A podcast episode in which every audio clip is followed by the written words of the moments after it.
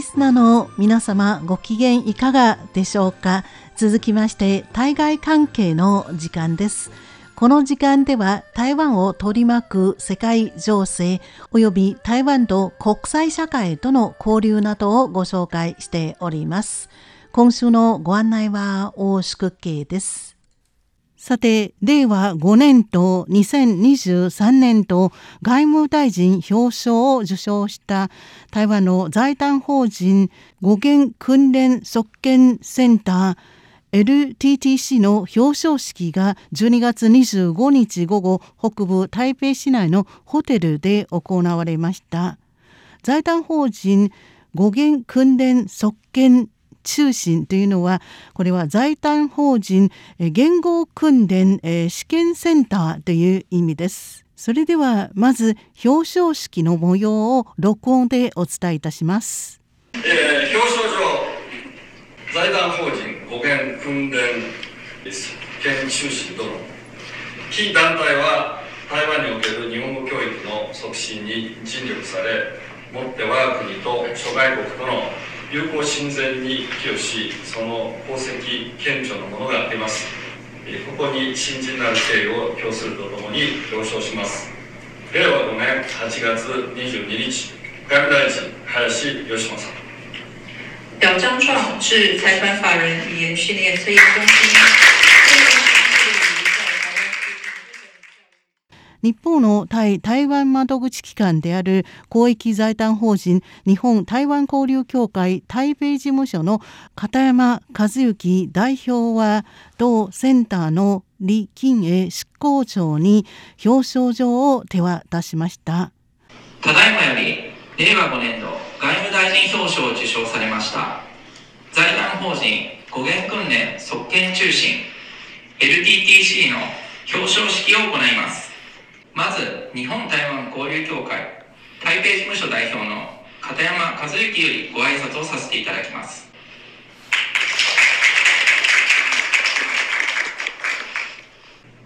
本次语言训练测验中心 LDDC 荣获二零二三年度外务大臣表彰奖章，我谨代表日本台湾交流协会表示衷心的祝贺。啊，我非常的高兴，因为就是就连交流协会台北事务所代表以来首次举办外部大臣表彰仪式。片山和幸代表は挨拶の中でまず日本台湾交流協会を代表して祝意を表しました。片山代表が11月初めに着任して以来外務大臣表彰式が開催されたのは初めてです。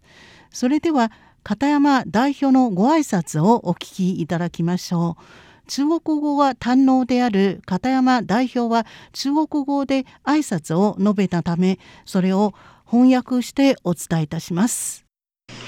LDDC 在1951年创设成为专门办理语言测验相关事宜的机构。自一九九一年台湾开始举办日本语能力试验 JPD 以来，財団法人語源訓練側権中心 LTTC は1951年に言語の試験を専門に行う機関として正式に発足した。1991年から台湾の日本語能力試験を行っている。同センターは試験の選定試験監督の育成など試験の挙行に長年尽力してきた。台湾の受験者の年齢が広範囲にわたっている。今年の日本語能力試験の受験者のうち最年少者は7歳最年長者は91歳だった一方視覚障害者と聴覚障害者の受験者も台湾が最多同センターはこれらの新商者が安心して受験できるよう積極的に取り組んできた。同センターの努力により同センターの日本語学習システムを利用して日本語を勉強している人が多くいる。台湾では大学と高校以外近年中学校と小学校も日本文化の学習を教材に取り入れた。日本語学習者の範囲が急速に拡大している。総人口が100万人以上の国と地域の教育機関で日本語を勉強する人数は人口の割合からすれば台湾は世界で3位にランクされている。同センターは2002年から日本留学に必要な日本留学試験を実施2021年留学のため日本を訪れる学生の人数は初めて30万人を超えた日本政府は2033年に留学生を40万人受け入れる計画を明らかにした。歴史と文化において日本と深いつながりを持っている台湾の学生がより多く日本を留学し日体交流を促す人材になるよう願っているそのため同センターの重要性がますます高まってくると思う？期待在历史和文化上与日本具有深厚连结的台湾学生有越来越多到日本留学的机会，进而成为日台交流超人的人才。就就此意义而言，相信 LDDC 的学士啊将更为重要。另外，我本人也非常希也希望今后有机会到台湾各地的日语教学现场参观访问，也再次恭喜各位，谢谢。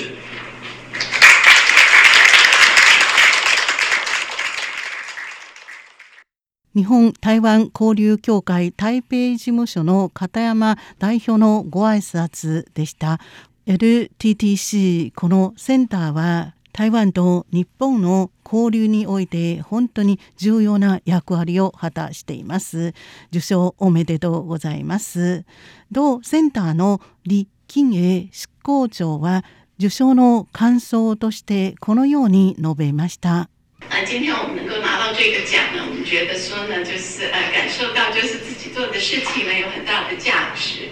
自分が力を入れて頑張っていることには大きな価値があることを実感したという感想でした。それでは李執行長のご挨拶をお聞きいただきましょう。可是日本语能力呢，就是很特别。刚刚片山代表提到，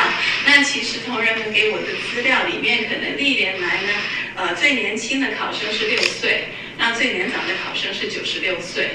那我们有很多考生呢，可能呢，我们也就是说，跟我们，我们是跟着他们一起成长。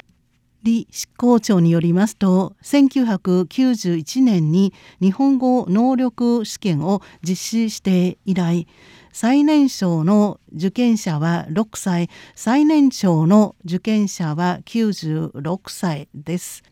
これらの受験者と共に成長してきました。複数回受験した人もいました。他の言葉と違って日本の文化と言語が好きなので日本語能力試験を受けた人が少なくなかったです。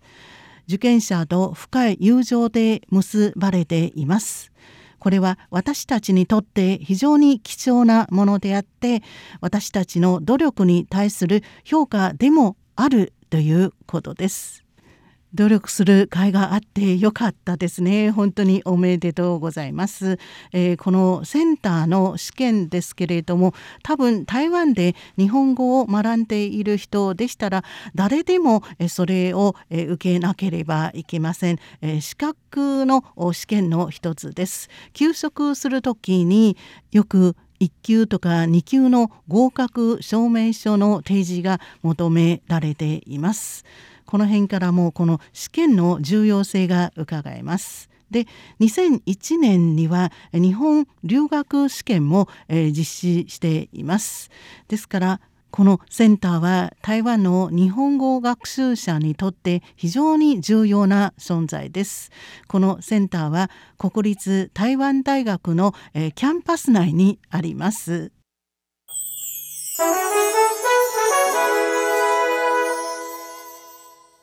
では次の話題です。次の話題は日本の新幹線ゼロ系電車に関する話題です。この日本の新幹線ゼロ系電車は今台南台湾南部の台南市で一般公開されています。台湾高速鉄道これは、え台湾新幹線として知られている、え交通機関ですね。こちらの台南駅の前で22日日本から海を渡ってやってきた新幹線ゼロ系電車を展示する、えー、一つの公園ですね、え、公園の名前は花葵車。地景公園。こちらが供与を開始しました。漢字の書き方ですけれども植物の花そして鬼という字がありますね。この鬼という字の右側に北東七星の「と」という字を書く字そして車土地の地に景色の景そして公園と書きます。行政院の鄭文山副委員長この副委員長は副首相にあたるポストです。と、え、台南市の高伊哲市長そして先ほどご紹介いたしました日本台湾交流協会台北事務所の片山代表らがセレモニーに出席しました。この新幹線ゼロ系電車は日本の国鉄が1964年の東海道新幹線開業に合わせて開発したものです。2008年をもって完全に引退しました。台湾高速鉄道の建設が進められていた2004年そのうちの1体が台湾に導入され建築限界測定車いわゆる花魁者として活躍していました。2006年にその任務を終えた後も台湾高速鉄道の6機基地に安置されていましたが2012年に日本から台湾へ正式に無償提供されることになりました。日本から海を渡ったこの新幹線ゼロ系電車はイギリスの国立鉄道博物館に1体台湾に1体あるのみです台南市の高伊鉄市長は台湾高速鉄道の敷設に大きな貢献をした花魁社の展示場所に台南が選ばれたことについて台南市民185万人を代表して感謝すると述べました。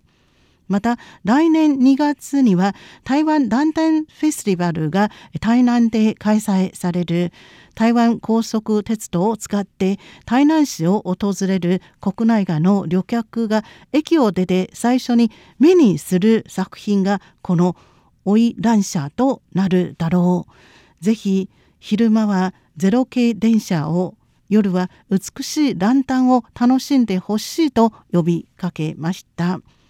以上、外交部のニュースリリースをお伝えいたしましたご興味のある方一度台南市の花葵車地景公園に足を運んでみてはいかがでしょうか時間が迫ってまいりましたので一曲お楽しみいただきながらお別れいたしましょう。ビレード美しいうららか島と書きますビレードフォルモサという歌です。今週のご案内は大宿慶でした。こちらは台湾国際放送です。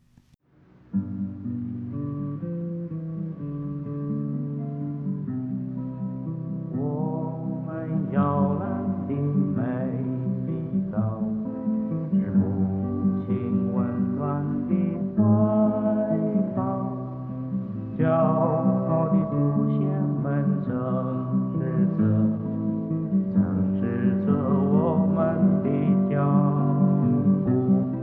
他们一再重复地叮咛，不要忘记，不要忘记。他们一再重。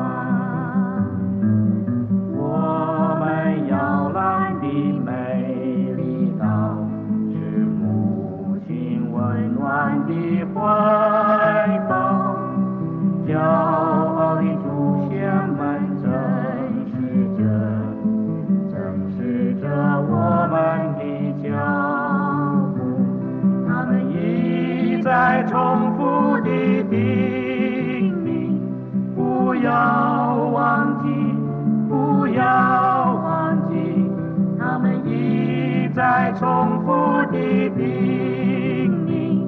比如蓝绿，一起山林，他们一再重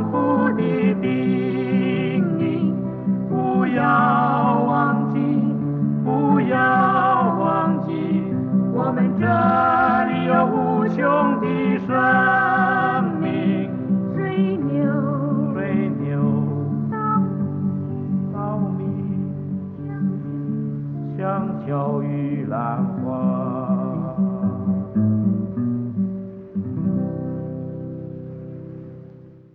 お聞きの放送は台湾国際放送 RTI 中華民国中央放送局の日本語番組です。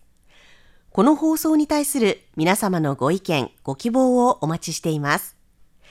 宛先は中華民国台湾台北市北安路55号台湾国際放送玉山です。北安の北は南北の北、安は安全安心の安、玉山は玉、山と書きます。なお、ホームページの URL は https コロンスラッシュスラッシュ jp.rti.org .tw です。台湾国際放送日本語番組は毎日北東アジア地区に向けて放送しています。放送時間帯と周波数は次の通りです。